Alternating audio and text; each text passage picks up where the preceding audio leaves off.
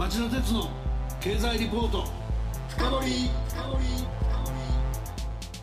皆さんこんばんは。番組アンカー経済ジャーナリストの町田鉄です。今日も新型コロナウイルス感染症対策をして放送します。皆さんこんばんは。番組アシスタントの杉浦舞です。今夜の町田鉄の経済リポート深掘りは金融再編の行方というタイトルでお送りしますゲストは日本経済研究センターの三川育子金融研究室長をお迎えしました。はい三川さんこんばんは。こんばんは。7年に及ぶ異次元の金融緩和。昨年秋からの景気の減速。そして新型コロナウイルス感染症の流行と、まあ、金融ビジネスを取り巻く経営環境は厳しさを増す一方ですこうした中で政府日銀は容赦なく金融機関に再編を促し始めました。そこで今夜は日本経済研究センターきっての金融通である三川育子金融研究室長に金融再編の先行きを占ってもらおうと思います。ということで三川さんよろしくお願いします。はいよろしくお願いいたします。それでは CM の後町田さんにじっくりインタビューしてもらいましょう。この番組はエネルギーを新しい時代へジェラがお送りします。こんばんはミスタージェラです。金曜23時皆さんいかがお過ごしですか？え私ですか？私は今 LNG を調達しています。どういうことかって？実は私ジェラは火力発電によって日本の電気の約3分の1を作っている会社なんです。でもそれだけではないんです。火力発電の燃料となる LNG 液化天然ガスを調達し輸送もしています。ここアメリカテキサス州はただいま朝8時。今まさに天然ガスをマイナス162度に冷却液体化しています。地球のために不純物も取り除いてるんですよ。ちなみにスイーツ好きな私はキンキンに冷えたアイスクリームを調達することも忘れていません。うん。美味しい。あ失礼しました。それでは皆さんまたお会いしましょう。エネルギーを新しい時代へ。ジェラがお送りしました。町田鉄の経済リポート深掘り。ではインタビューの前に三川さんのプロフィールをご紹介します。三川さんは1990年にロンドン大学法学部を卒業後日本経済新聞社に入社。1995年より日本経済研究センターで研究活動を続けておられます。昨年4月から一橋大学経済研究所で准教授も務めておられます。はい杉浦さんありがとう。それでは早速伺いましょう。今日まず伺いたいのは今月27日から始まる次元的な独禁法の適用除外に続き先週政府日銀がそれぞれ地方銀行や信用金庫の再編を支援促進するための政策を打ち出したことです。その内容や背景狙いを聞かせてください。あと菅総理の発言もきっかけになっていると言っていいんでしょうかね。そうですね。地銀の経営環境は人口減少と長引く低金利そしてデジタル化を背景に一段と厳しさを増しています。そこに新型コロナの感染拡大というショックが加わり地銀再編の機運が高まっています。菅首相は就任以前から地方の銀行について将来的には数が多すぎるのではないか再編も一つの選択肢になるなどと発言して地銀再編を掲げてきました。政府日銀も先週新たな動きを見せています。そこで今日は地銀の経営動向と再編に向けた動きについてお話ししてみたいと思います。はじめに日銀が10日に公表した地銀の支援策についてです。日銀は地方銀行、第二地方銀行、信用金庫に対して収益力の向上や経費の削減、経営統合を条件に日銀に預ける当座預金に年間0.1%の金利を上乗せする新たな制度を公表しました。注目したいのは、この決定が金融政策決定会合ではなく、政策委員会の通常会合で決まった点です。地銀などの地域金融機関にターゲットを絞り、経営基盤の強化に向けて支援するという点で、2%の物価安定目標に向けた金融政策ではなく、金融システムの安定維持を目指すマクロプルーデンス政策の一環と捉えることができます。年に8回しか開催されない金融政策決定会合には国内外から注目が集まりますが、通常会合は週に2回開催され、日銀の経費や国会への報告内容など幅広い議事について審議されますので、今回の通常会合後の発表は私たちにとってサプライズでした。確かに信用秩序の維持に資するための業務の実施、プルーデンス政策に関してはこの通常会合で審議することになっているようです。それではなぜプルーデンス政策について議論する必要があったのかという点ですが、人口の減少や企業数の減少は特に地方で深刻です。日本が低金利環境にあってかつては貸出金の残高を増やすことで利ザヤの減少を担っていましたが低金利が長期化してくることで予対利ザヤ貸出金と預金の間の収益ですね予対利ザヤで稼ぐという伝統的な銀行ビジネスの維持が難しくなっています最近ではフィンテック企業など決済業務を中心に異業種からの産業も進んでいて特に地域の金融機関には持続可能なビジネスモデルの構築が求められています。なるほど。あの次の質問に行く前にちょっと今の話面白いんで噛み砕いてほしいんですけども、はい、やっぱこれだけそのずっと景気悪いでコロナが加わっちゃったっていう中ではマクロで日銀がマイナス金利政策を緩めるとかやめるっていうのはなかなか難しいだろうと。だけどそれは一方で継続すればするほど銀行経営苦しめるわけですからその体力がなくて経営努力の足りないところにはしっかりしろよという意味で並行してプルデンスも両方やることになったんだと。その意味で政策委員会を使って動いたのは非常に政策的に興味深いとそういうニュアンスで受け取ってよろしいんですかね？そうですねおっしゃる通りあのコロナの感染拡大第3波などというふうにも言われていますので、はい、その結果あの景気の状況がですねさらにあの悪化していくということは予想されていました。はい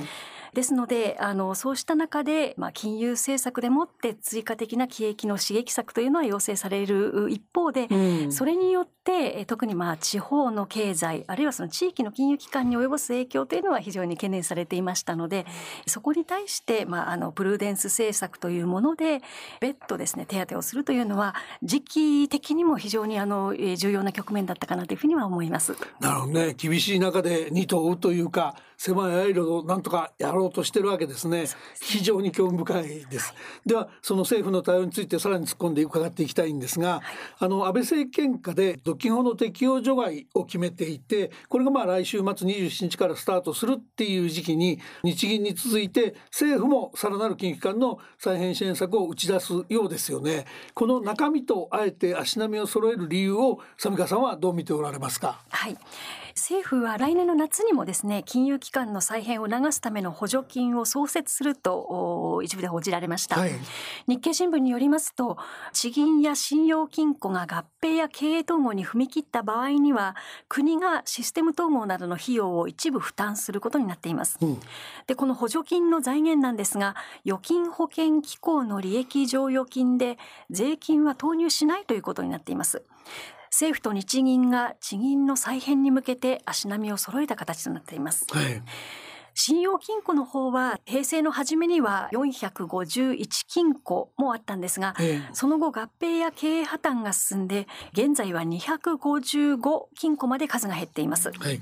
信用金庫の合併が90年代以降急速に進んだ背景としましては勘定系のシステムが同一でですねシステム統合しやすかったという点が指摘されているんです。なるほどで今回の地銀再編に向けた支援制度では国がシステム統合の経費を、まあ、統合一件について30億円程度負担するというふうに報じられていますが合併にはシステム面だけでなくこの店舗の統廃合などにもコストがかかると考えられます。えー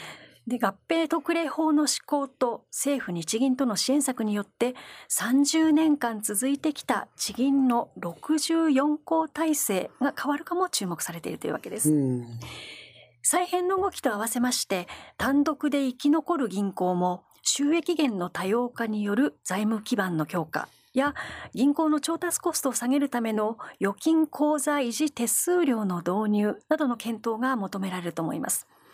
また名目金利の事実上の下限値。英語では effective lower bound と言われるんですけれども、えー、この下限値を突破する手段として現金にマイナス金利をつけることのできる中央銀行デジタル通貨 CBDC の議論も今後急速に進んでいきそうです。なるほど。まあそうするとある意味で制度上独禁法上認めてやるっていうだけじゃなくて多少は金繰りも方も面倒見てやろうという姿勢が出てきてるってことですね。そうですねで問題はそれが税金ではなく預金保険機構の剰余金で賄うということで、まあ、あくまでも自分たちであの何とかしていきましょうという姿勢が見て取れると思います。そこは過去の金融危機の失敗その国民から大銀行に金つけるのかって遠査の声上がりましたからそういうことの反省もすごく生きてるってことなんですかね。そうですねあとはその長引く超低金利の下でですね預金残高が増えてるっていうこともあると思うんですね。あの預金保険料率が変わらなければあの剰余金がどんどん溜まってきますので、はい、あのその結果まあ出しやすくなっているという環境にはあるかと思います。わかりました。それでは次の質問に移ります。このあえてコロナショックが今起きてるわけですけど、そういう意味ではそのコロナショックが実体経済の方を下押しするということは見込まれていてさらに地銀や新金の経営は苦しくなるであろうにあえてこの時期にその新金や地銀のえ再編を進めようとする意図ですよね。もうこの際その景気の回復まで長い時間かかるからむしろ今から手を打っとかないと事態が深刻化して間に合わないとかそういうその何て言うのかなじっとしてられないんだっていう判断が前提にあるんだっていうふうに考えればいいんですか？で現実問題としてそうであればその再編は進むんですか？はいあの残された時間はそう長くはないというふうに思います。でまあ足元の景気からちょっとあのお話ししたいと思いますけれども、はい、今週初めに発表されました日本の7、9月期第3四半期の実質国内総生産 GDP なんですが、前期比で年率21.4%と約52年ぶりの高い伸びを示しました、はい、ところが第4四半期10月から12月期は2.7%程度まで減速するというふうに民間のエコノミストは予測しています、はい、ここに来て新型コロナウイルスの感染者が急増しまして実体経済への下押し圧力も長期化する兆しを見せ始めましたヨーロッパでは再びロックダウン都市封鎖に踏み切った国もありまして第4四半期はマイナス成長に落ち込みそうということです、はい、日本でも不要不急の外出自粛が長期化すると景気は2番底に陥るリスクもあります、はい家計や企業の所得環境の悪化というのが金融機関が過去に融資した資金が焦げ付くリスクというものを高めてしまうというふうに思います。そうですね。不良債権の増大に備えて銀行は貸出金利を積み増してはいるんですけれども今後さらにそれが加速しますとやはり利益を圧迫してしまうということになると思います。そうですね。いくら経営健全に保つと言っても利益の方はその分先食いされちゃいますからね。そうですね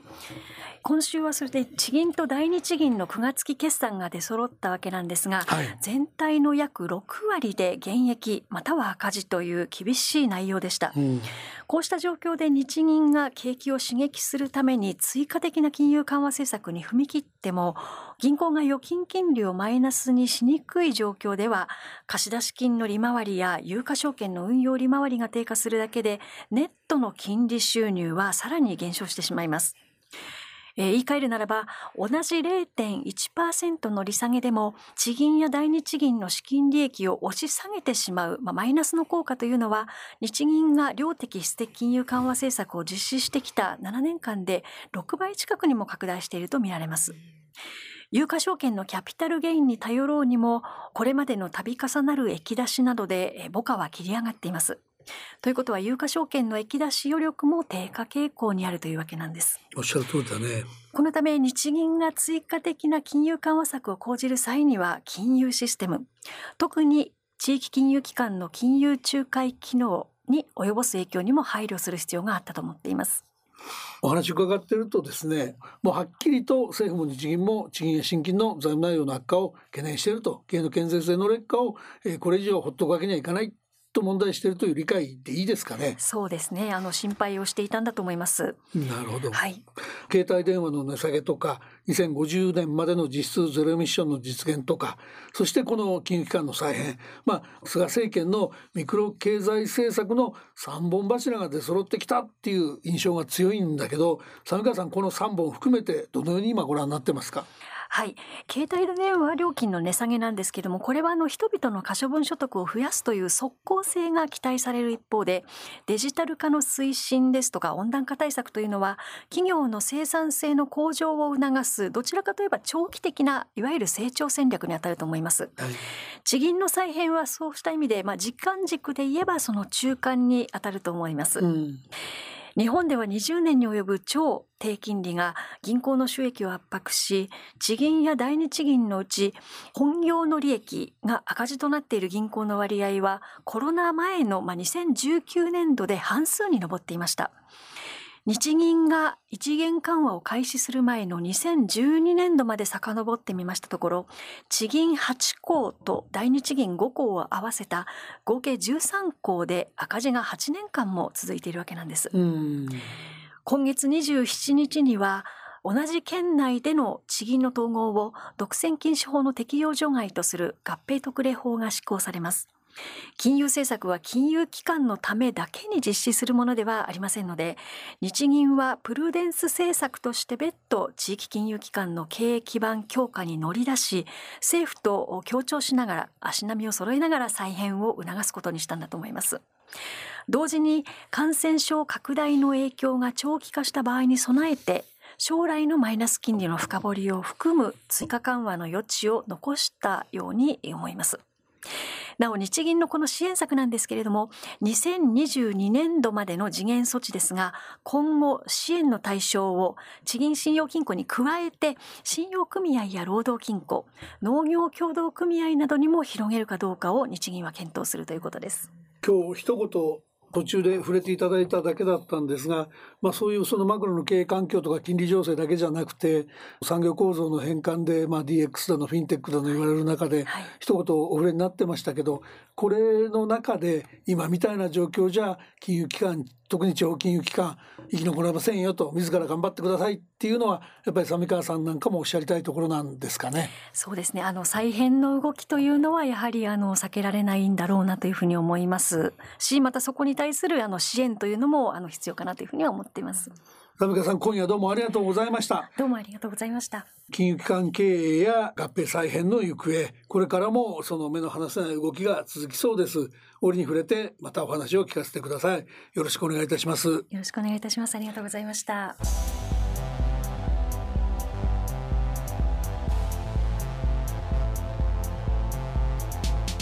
さて杉浦さん、はい、三川さんのお話どうでしたか？厳しい地銀の状況というのを伺いまして地銀そのものの在り方について考えるきっかけになりましたし、まあ、再編にあたっては地域経済の活性につながるような魅力あるものであってほしいなと思います。そうだね。杉浦さんありがとう。リスナーの皆さんはどうお感じになられたでしょうか？さて、えー、来週は日本経済研究センターの稲葉圭一郎主任研究員に短期経済予測を伺います、はい。まあ、内閣府が今週月曜日発表した2020年7月から9月期の実質 GDP 国内総生産速報値は季節調整値で4月から6月期から年率換算で21.4%増えました。しかし4月から6月期に戦後最大の落ち込み28.8%のマイナスを勘案するととても成長軌道に回帰したとは言えない状況にあります。一方で冬を前に新型コロナウイルス感染症は再拡大の動きを見せていますそこで今後の景気注目されるところどう見るべきか伺おうと思っています。稲葉さんのお話も聞き逃せないものになりそうですね。来週も金曜夕方4時の町田鉄の経済ニュースカウントダウンから3つの番組でお耳にかかりましょう。それでは皆さんまた来週。この番組はエネルギーを新しい時代へジェラがお送りしました。